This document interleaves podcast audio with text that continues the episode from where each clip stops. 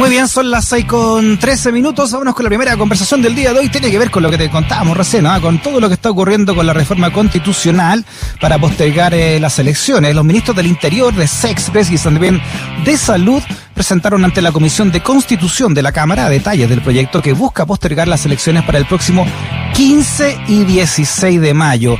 El gobierno espera que la iniciativa sea despachada a ley el día jueves y desde la oposición, la presidenta del Senado, Yasna Proboste, indicó que, comillas, para que esta postergación tenga sentido y sea responsable, debe estar apoyada de transformaciones importantes desde el punto de vista de la gobernanza sanitaria.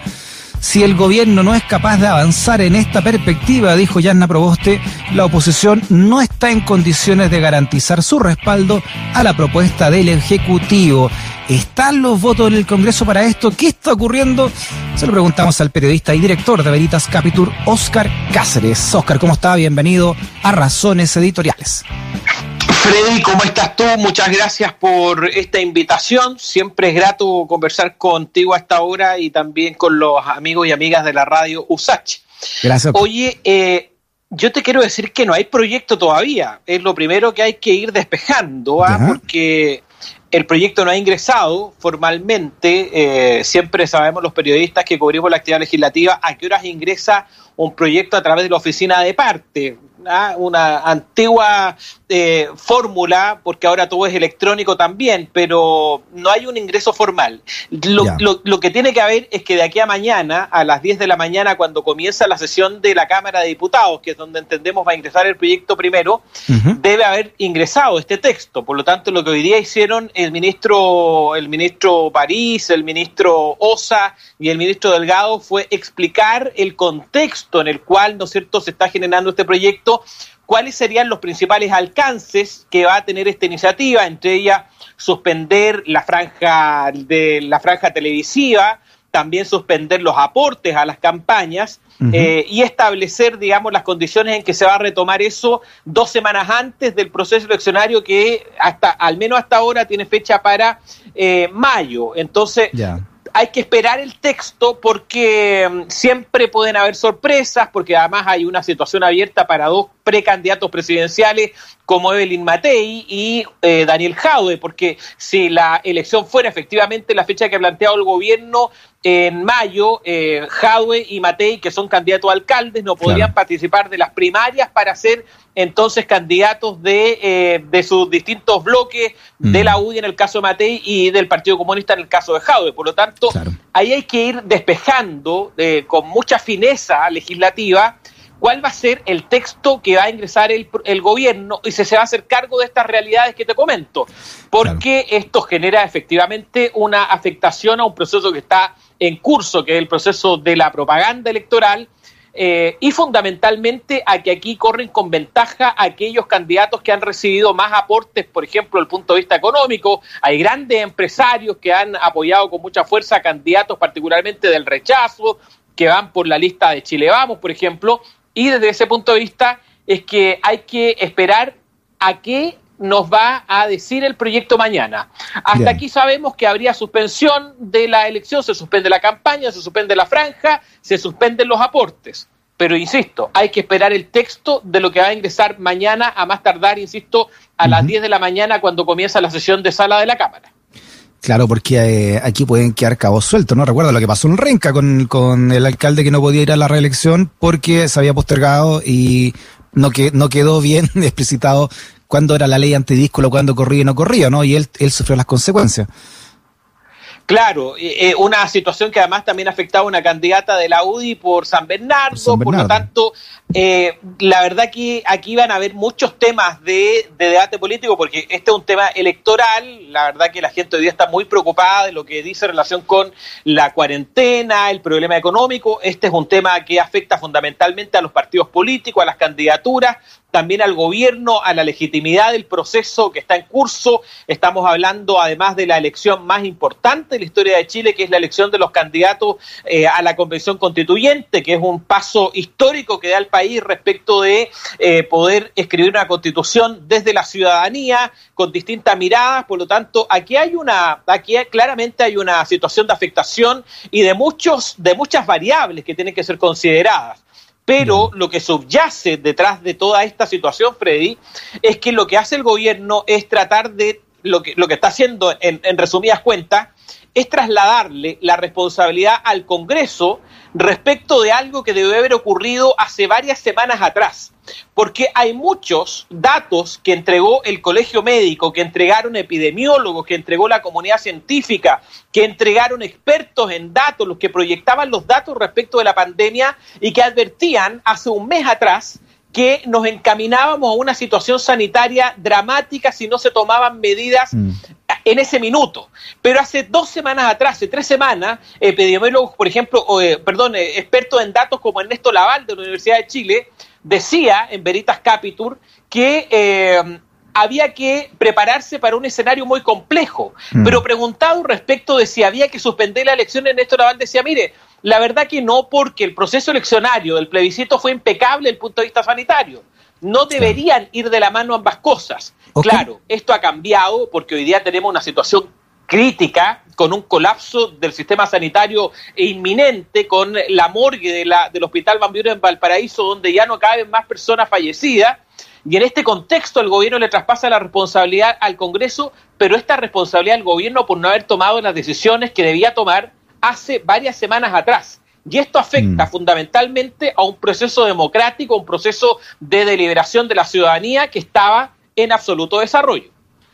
Claro, y, y una, una situación que lamentablemente no, no, no indica por qué tendría que mejorarse el 15 y 6 de mayo, ¿no? Cuando, cuando el, el, el Ejecutivo propone cambiar las elecciones. ¿Por qué, ¿Por qué mayo va a estar mejor cuando se sigue retrocediendo actualmente y no se ve un panorama muy, muy auspicioso? Eh, hay, hay cordones sanitarios que se van a instaurar a partir del jueves, hay al menos 12 comunas que vuelven también a cuarentena eh, este jueves en, en Chile. Así que mm, no se ve, ¿no? Que de aquí a un mes o a un mes después del, del, del, tiempo original, ¿no? Para de abril, podría esto mejorar. Claro, a cinco semanas más. Eso es lo que, lo que preguntaban hoy día los parlamentarios en estas comisiones unidas de Constitución y Gobierno de la Cámara que recibieron al ministro Enrique París, a Juan José Osi y también a Rodrigo Delgado y les preguntaban con qué datos el gobierno establece que en cinco semanas más deberíamos tener condiciones sanitarias favorables para el desarrollo del plebiscito. Y la verdad que no hay ningún dato científico, ¿no es cierto?, que tú puedas demostrar, decir esto va, va a ser así o va a ser de determinada forma, más allá de que el gobierno dice que están tomando eh, las medidas sanitarias desde el punto de vista de cuarentenas más estrictas y otro tipo de definiciones. Pero mm. la presidenta del Colegio Médico, es que Asiche, que también participó hoy de este encuentro en la Comisión de Constitución, también advertía lo mismo que tú estás señalando. No hay ninguna razón hoy día que nos permita decir con total claridad y con, eh, con base científica que en cinco semanas, en esta fecha que propone el gobierno para mayo, efectivamente vamos a tener una condición sanitaria distinta a la que tenemos hoy. Porque según todos los cálculos, ¿no es cierto?, de los, de los, de los datos que se tienen, Estamos hoy día viviendo esta situación, la próxima semana debería mantenerse en las mismas condiciones, al menos hasta fines de abril la situación debería ser muy similar, mm. aunque vaya avanzando el proceso de vacunación. Por lo tanto, aquí también es importante el rol que va a jugar la oposición, y yo quiero destacar en este sentido lo que ha hecho Yana Probosto esta jornada, a diferencia de otros presidentes del Senado que hablan con, su, con sus iguales, no con otros senadores y si son de oposición, hablan con los otros senadores de oposición. Pero hoy día Yana Probosta por un diálogo con toda la oposición, incluyendo a sectores que no tienen representación parlamentaria, y ahí entonces que Yana Proboste este, recibió un mandato de la oposición respecto de decirle al gobierno que eh, esta, esta definición de postergar las elecciones, que es un proyecto que tiene que votarse, que tiene que tener votos para ser aprobado, tiene que ir de la mano de un paquete de ayudas económicas, pero también de definiciones sanitarias estrictas para que en mm. definitiva se contenga la pandemia. Con ese recado se fue Yasna Probosta al Palacio de la Moneda a reunirse con el presidente Piñera, así que estamos atentos a lo que está pasando también en la moneda con esa reunión y con esas definiciones, porque el mensaje es bastante claro, si no, no hay votos para postergar la elección. Claro, hay varios cabos que te quiero preguntar suelto. Primero, eh, ¿cómo está la votación? ¿Qué es lo que dice la gente en realidad, la oposición, eh, particularmente frente a esto? Porque eh, hay mucho en juego, eh, hay voces que dicen que un aplazamiento favorecería a la gente que tiene más dinero, ¿no? Porque podría de alguna manera seguir haciendo campaña, por ejemplo, ¿no? más allá de lo que se pueda legalmente o no. segundo, esto me imagino que es un quórum calificado, ¿no? Porque sería una, una reforma constitucional, por lo tanto, al menos tiene que estar tres cuartas partes de o dos tercios ¿no? de, la votación, ¿verdad?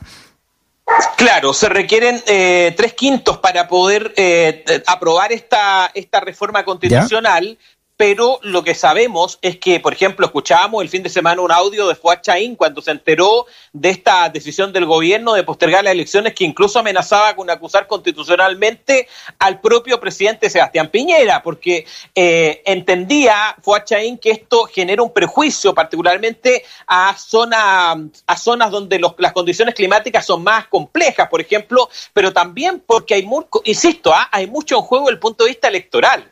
Aquí mm. hay recursos que se están gastando para poder enfrentar la elección de los candidatos constituyentes, fundamentalmente, y esos recursos eh, a, una semana y media o dos semanas de este proceso están casi al filo.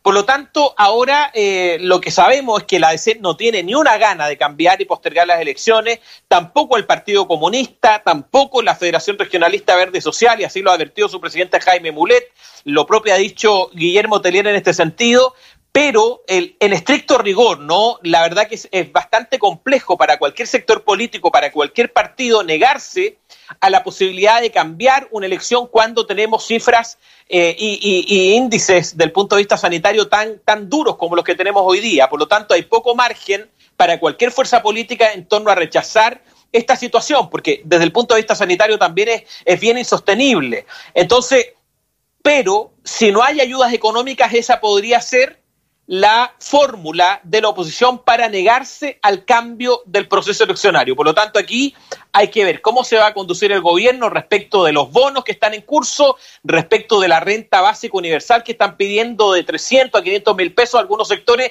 incluyendo parlamentarios de Renovación Nacional, y con eso podría comenzar a despejar este otro ruido en paralelo. A mí lo que me llama la atención, Freddy, es la declaración que hace hoy día el ministro Belolio cuando hace la vocería después del Consejo de Gabinete de este mediodía, y él dice que viendo los resultados de las encuestas decidieron entonces cambiar la fecha de la elección. La verdad que el cambio de la fecha de la elección debe responder a un criterio sanitario y no a la encuesta CADEM, evidentemente, porque lo que dice Belolio al, al, no decir que es por las condiciones sanitarias es que el gobierno ha fracasado en el manejo de la pandemia después de un exitoso proceso de vacunación porque lo que no hizo el gobierno fue tomar medidas drásticas, firmes, hace dos o tres semanas para evitar el escenario que estamos viviendo hoy día. Oye, eh, claro, es, muy interesante además porque eh, ¿Quién dice no que esto se, si se posterga ahora, en mayo, como te decía, no esté igual, lamentablemente, o peor, no, ojalá no, no sea así, pero ¿quién te dice que no? Y tenga que volver a postergarse, postergarse, y vienen elecciones muy importantes, además, en noviembre, ¿no? Que me imagino no va a significar también otra postergación.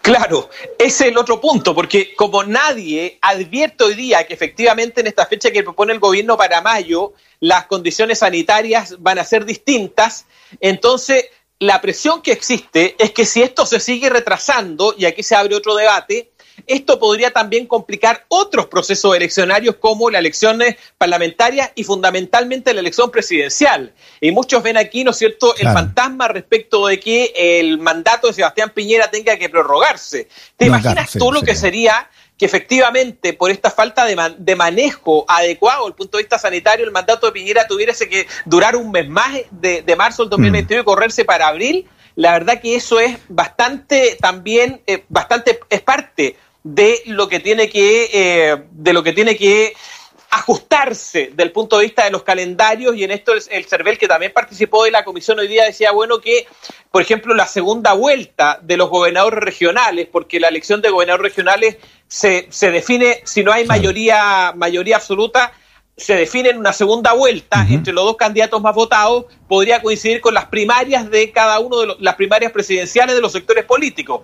Por lo tanto, ahí, tratando de ajustar las fechas, se podría tratar también de evitar esta figura legal que ha surgido también como discusión en las últimas horas en torno a que las postergaciones de las elecciones de esta y de las cuatro que tenemos hacia adelante o cinco que tenemos hacia adelante podría implicar una prórroga del mandato presidencial de Sebastián Piñera. un escenario que, está abierto todavía y que vamos a ver entonces cómo decanta el punto de vista del trámite legislativo. La, oposición te decía yo que más ayudas, más ayudas económicas, abrimos la posibilidad entonces de postergar efectivamente esto. Por lo tanto, hay que esperar de aquí al jueves si es que efectivamente hay piso para cambiar las elecciones del próximo 10 eh, y 11 de abril. No te decía yo que es insostenible que, que, este gobierno, que tiene menos del 10% de apoyo, eh, que significa que no lo apoyan la derecha, ¿no? Porque la derecha tiene mucho más de un 10% de, del electorado. Entonces es insostenible que, que, se mantenga un día más de lo que está acordado al menos constitucionalmente. Claro, y aquí hay una, hay una, hay una postura que han manifestado algunos sectores, ¿no? En torno a que al gobierno se le hace muy fácil, esto lo dijo Yana Proboste el sábado o el domingo, cuando se comenzó a generar esta posibilidad de eh, la postergación de la elección, de que al gobierno se le haga tan fácil eh, de alguna manera suspender los derechos políticos de la ciudadanía pero que se le haga tan difícil cumplir también y responder adecuadamente a los derechos sanitarios y a los derechos económicos que tiene la misma ciudadanía que está tan complicada, que está tan, tan, tan fatigada y que está tan golpeada con los efectos económicos de la pandemia. La verdad que hay espacio para que Chile abra la billetera y pueda ejercer un mayor aporte desde el punto de vista económico. Por eso es importante la presión que puede ocurrir en torno a un ingreso universal, porque esta renta básica que se propone es que tenga un carácter universal y no hiperfocalizado como son los aportes que, hay, que existen hoy día pero, pero al gobierno le cuesta mucho esa parte. La verdad que en esto Piñera Piñera actúa como, como empresario, ¿no? Le gusta, ¿no es cierto?, jugar con los riesgos, eh, trata ahí, ¿no es cierto?, de meter algunos goles y creo que en esto eh, hay una afectación efectivamente a los procesos democráticos abiertos y en esto, insisto, hay, hay voces, la de Fuachain es una el día sábado, pero también hay otras como la de la presidenta del Partido Humanista, Catalina Valenzuela, que hoy día, después de la reunión con Yanna Proboste, decía que aquí también hay que ir por las responsabilidades políticas y planteaba la posibilidad de una acusación constitucional contra eh, Sebastián Piñera. Claro, mm. el Partido Humanista tiene, tiene una diputada, porque Flora Alarcón ya no está, le queda solo la diputada Pamela Giles, eh, pero podría esto sumarse a otras voces como la de la democracia cristiana, que estaba tan indignada, mm. si es que efectivamente se quisieran pasar eh, mm pasar las cuentas del punto de vista político en torno a lo que estamos viviendo hoy día en el país, fundamentalmente porque este escenario, el de hoy día, era un escenario evitable si se hubiesen tomado medidas oportunas hace tres semanas atrás. El periodista y director de veritascapitur.cl, Oscar Cáceres. Oscar, un abrazo grandote, muchas gracias por tu información. Buenas tardes, Freddy, un abrazo para ti, para los auditores y auditoras. Chao, chao. Chao.